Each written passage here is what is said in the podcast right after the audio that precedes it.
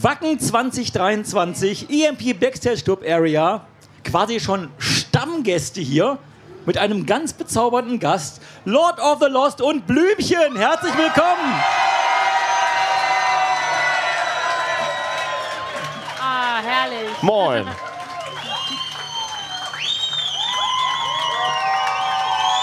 Herz an Herz, hörst du mich? Geht schon los. Ich und du immer zu.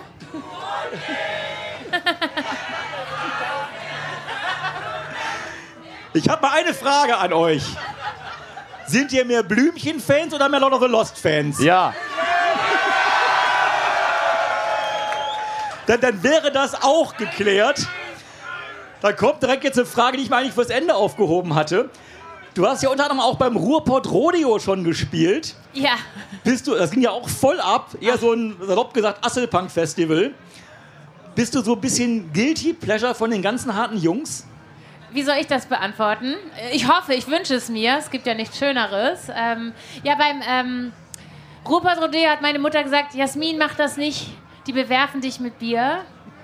Und, äh, Und stattdessen haben sie Küsschen geschmissen. Ach, es ne? war wundervoll. Es gab Türme von Menschen, alle haben Satellit, äh, Pipi, Boomerang, Herz an Herz mitgesungen. Und wir hatten eigentlich ähm, auf der Bühne mehr zu gucken, was im Publikum passiert, weil es gab äh, Circle of Death und es gab Pyramiden und es gab Schuhe, die flogen und Menschen, die flogen und es gab ganz viel Liebe. Es war herrlich. Das stimmt. Die eingeweihten Fans von Lord of the Lost wissen natürlich, warum du hier bist. Aber für die Nicht-Eingeweihten, erzähl doch bitte mal, was hier deine Kontakt zu, zu Blümchen ist, warum die gerade hier ist. Ja, wir haben ja einen Song zusammen gemacht. Also uns, äh, ja. Uns verbindet ja diese eine große Liebe zu Roxette. Äh, und äh, deshalb werden wir natürlich heute Abend The Look performen. Und äh, vielleicht sogar ganz spontan improvisiert, natürlich überhaupt nicht geplant, spielen wir auch eine Metal-Version von Herz an Herz. Schauen wir mal.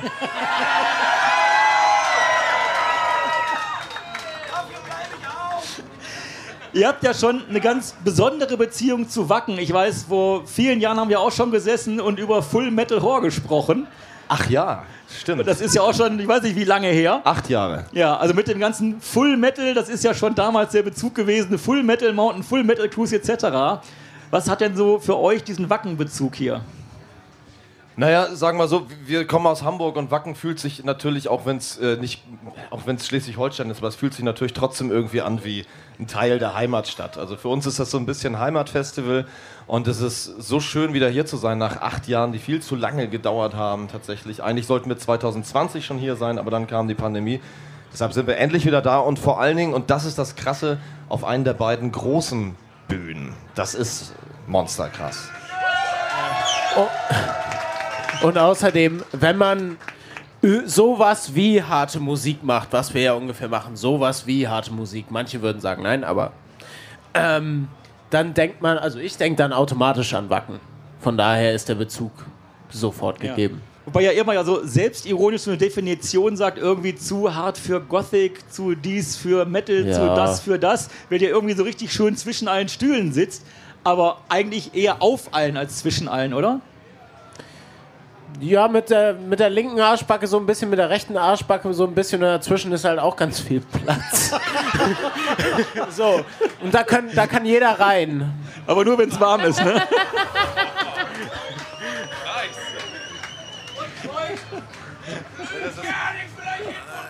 Hat sie doch schon. Oh, ja. Ähm, von dir.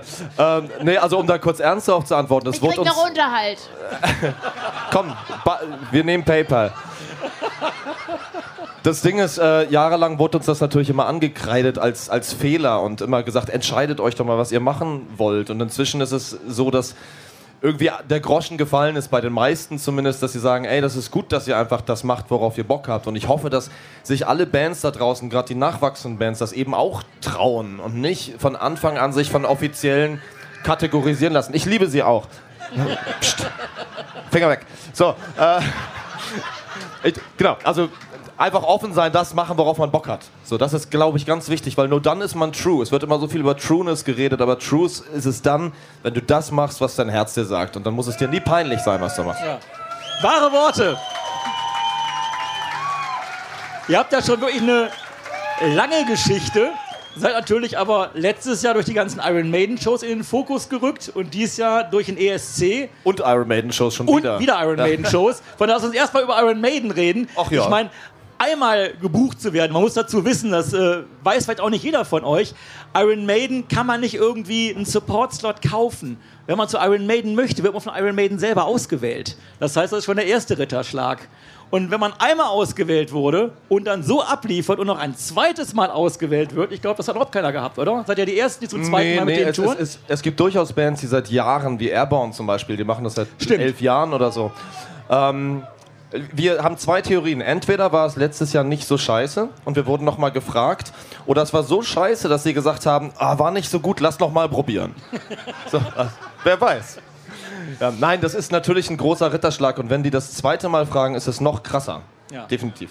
Und Ja. es sind ja auch wirklich äh, schon, man kann schon was sagen, Fans von euch, die sich die Shows auch an der Seite angucken, wenn ihr spielt, ne? Ja, es gibt den einen oder anderen, der äh, von der Seite sich eine Show anschaut und auch sehr regelmäßig, ja. Das ist ein tolles Gefühl, wenn du auf so einer Iron Maiden Bühne stehst und siehst vorne die ganzen tollen Menschen mit ihren Maiden-Shirts und du guckst nach links und siehst ein breites Grinsen eines Bandmitglieds, guckst nach rechts, siehst eins und dann kommt noch mal jemand anders. Das ist, das ist ein äh, bisschen ein Gefühl wie Schweben in dem Moment. Das ist äh, schwer, das zu begreifen. Also Maiden, das habe ich irgendwie nachvollziehen können. Dachte, ja, da gehört The Lost hin. Dann kam der ESC, wo ich dachte, da gehört eigentlich eher Blümchen hin. Aber Was? da habt ihr ja, ja, hör mal, das ist auch ein Kompliment. Scherz, klar. Da habt ihr aber auch ja irgendwie äh, eine riesige Anhängerschaft gehabt. Oder? Naja, guck mal, das voll. Ding ist, Hat sich ja ein bisschen was gewandelt. Es gab ja auch mal Lordi und sowas, ne? Ja, aber aber es ist ja schon so ein, eher so ein Pop-Contest. Ja, und, da, mehrheitlich. und das ist ja eben schade, aber es heißt ja nicht ähm, EP. Äh, C. Das heißt ja nicht Eu- Europe, Eurovision Pop Contest, das heißt ESC. Es ist ein Song Contest. Und äh, der sich vor allen Dingen immer auf die Fahne schreibt, offen und divers zu sein. Und dazu gehört auch musikalische Diversität. Und äh, das haben wir dieses Jahr gesehen, dass es sehr viel musikalische Diversität gab. Wir waren nicht die einzige Ausnahmeband dort. Und ich wünsche mir für den ESC, dass es eigentlich gar keine Ausnahmebands geben sollte, sondern dass einfach durch alle Genres das ein offener Contest ist. Und äh, für uns ist eine großartige Veranstaltung. Wir würden sofort wieder mitmachen, selbst wenn wir wüssten, wir wären Letzte. Das ist scheißegal. Es war mega. Es war mega, mega, mega. Ihr wart der Wahnsinn. Gut für Deutschland, echt. Ich, ich wollte gerade sagen, also schon beim Vorentscheid, ey, was für eine Performance und auch was für ein Feedback. Letztendlich ist ja eher dieses, dieses krude Jury-System, wo sich dann auch irgendwie Kleinststaaten irgendwelche Punkte zu schieben und alles. Das ist ja eher das Problem an der Sache. Das Publikum hat, glaube ich, äh, ganz viel Liebe für euch. Oder?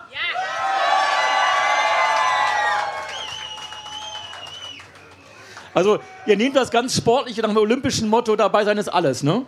Da ist jetzt kein Gram, oder? Ja, jein, dabei sein ist natürlich alles, aber ich finde, man muss es gar nicht sportlich sehen, weil der Wettbewerb war für uns tatsächlich, ist natürlich die Rahmenbedingungen. Aber dahin zu fahren und das zu erleben mit so vielen verschiedenen Artists aus aller Welt oder Europa und ein bisschen was drumherum, das war wirklich einfach wunderschön. Und äh, auf so einer Veranstaltung allein, wir sind natürlich alle Nerds. Wenn du Musiker bist und interessierst dich für Technik, dann bist du immer auch irgendwie ein Nerd. Und wenn du auf so einer Bühne stehst, wo, je, wo jeder Millimeter irgendwie ein Pixel eines riesengroßen LED-Käfigs ist, allein für so eine Erfahrung war das unfassbar. Ja. Was ich sehr, sehr schön fand, ihr habt da wirklich einen unglaublich kollegialen Ansatz gehabt und habt ja jeden einzelnen Song der anderen Teilnehmer gecovert. Fast, fast. Oder fast Ja, ja, jeden, ja. ne? Also da war, glaube ich, auch insgesamt ganz viel Respekt untereinander, ne? Sehr kollegial das Ganze, oder? Ja, aber das kam nicht nur von unserer Seite. Also da waren wirklich alle extrem äh, respektvoll. Und äh, wie gesagt, dass es ein Contest ist, hat man tatsächlich erst dann in der Punkteauszählung gemerkt. Aber was so backstage abging, äh, wir waren ja ungefähr zwei Wochen vor Ort, weil du ja natürlich mit 37 Acts aus 37 Ländern wochenlang proben musst und jeden Umbau, der nur 50 Sekunden dauert. Was geht bei einer Halbplayback-Veranstaltung? Gesang ist live, der Rest kommt vom Band, dann geht das. Ähm, aber trotzdem, man hat nicht gemerkt, dass es ein Contest war bis ganz zum Ende. Dann war es natürlich klar. Aber Nee, es war vorher wie ein Festival. Zumal man kommt dahin, wir, als, als eine Nation der Big Five kommt man später dahin, weil man nicht durch das ganze Halbfinale und so durch muss. Ähm, und ich empfand das als total krass. Alle, die durch das Halbfinale durch mussten, also die restlichen ähm, 31, weil Big Five plus Gewinnerland. Ähm, die sind so aneinander gewachsen, weil sie durch den, durch den gleichen Druck durch müssen. Und es war nirgendwo ein Ellenbogen im Spiel oder so, sondern, sondern die, die wissen, was die anderen durchmachen, zollen dem Respekt und ähm, bauen sich einander auf. Und wir kamen dann da rein und haben das Gleiche dann für den Rest der Zeit gespürt, für die Zeit, die wir da waren und haben natürlich das Gleiche auch zurückgeben wollen.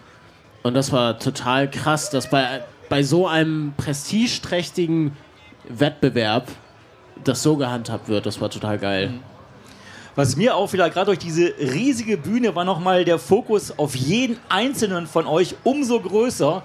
Ja. Und jeder einzelne von euch ist ja echt eine totale Rampensau. Da gibt es ja nicht nur den einen oder den anderen. Ihr habt ja wirklich sowas von abgerissen.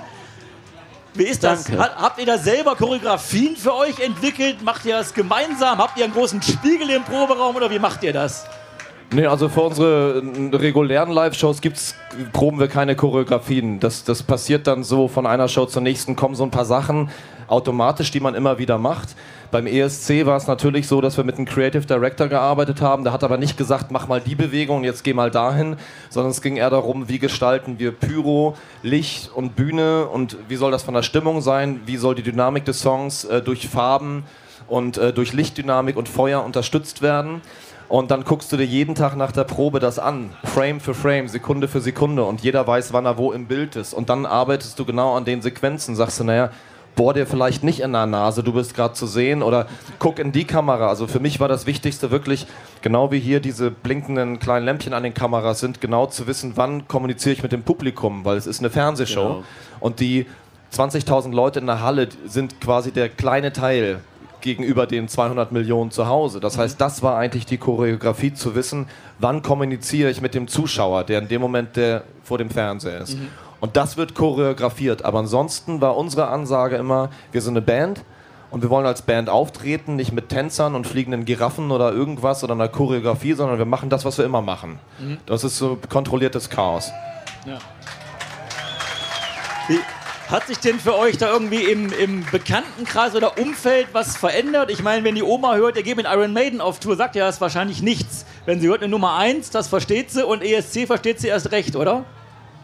Ja, also natürlich äh, kamen dann, äh, haben sich Leute gemeldet, von denen hat man jahrelang nichts gehört und äh, die auf einmal sagten, ach guck mal, Mensch Christian, ich hab dir doch seit Jahren gesagt, geh doch mal ins Fernsehen, warum hast du denn das nicht früher gemacht? Äh, herzlichen Glückwunsch, ja natürlich, klar.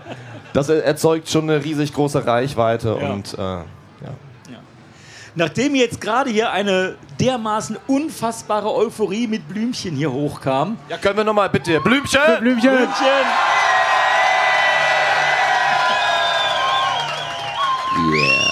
Bleibt es denn bei diesem einen Roxette-Cover oder kommt da in Zukunft vielleicht nochmal eine Kooperation?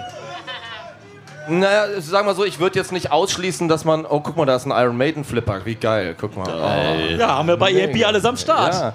Nein, ähm, ich würde jetzt nicht ausschließen, dass wir nochmal was zusammen machen, aber ich finde, man muss mit sowas immer ein bisschen warten, weil man entwertet das so selber. Wenn man irgendwie sofort dann noch ein Duett und noch ein Duett hinterher schießt, dann entwertet man noch so ein bisschen das, was man hat. Und ähm, deshalb, ich würde jetzt nicht, wenn, dann würde ich es ja umgekehrt machen. Wenn jetzt Blümchen quasi oder auch Jasmin Wagner, je nachdem, was sie musikalisch macht, sagst, willst du mal ein Featuring Chris Harms machen? Ich glaube, dann wäre es interessant. Aber nochmal Lord of Lost Featuring Blümchen, da muss man ein paar Jahre warten, Ja. damit man sich nicht selber das wegnimmt. Also haben wir jetzt verstanden, diese Show heute Abend mit dir auf der Bühne bei den jungen Herren da wird was ganz Besonderes. Definitiv. Ein einzigartiges Erlebnis, wo wir gleich alle vor der Bühne stehen, denke ich mal, oder? Und, und jetzt höre ich auch auf mit der ganzen Sabelei, wenn ihr garantiert mal kurz ein paar Selfies abgreifen wollt, oder? Aber Let's go. bitte nicht drängeln, alles respektvoll mit einer gewissen Grundordnung, keiner soll sich hier verletzen, okay? Dann folgt mir mal unauffällig hier bitte an diese Bühnenseite. Ich besorge mal kurz ein paar Eddings. Das war Pod of Rock, euer Podcast-Magazin rund um Metal, Rock und allem drumherum. Präsentiert von EMP. Und für Musik auf den Augen werft doch einen akustisch formulierten Blick auf emp.de. Mit dem Code Pod of Rock erhaltet ihr satte Rabatte auf eure EMP-Bestellung und unterstützt so unseren Podcast.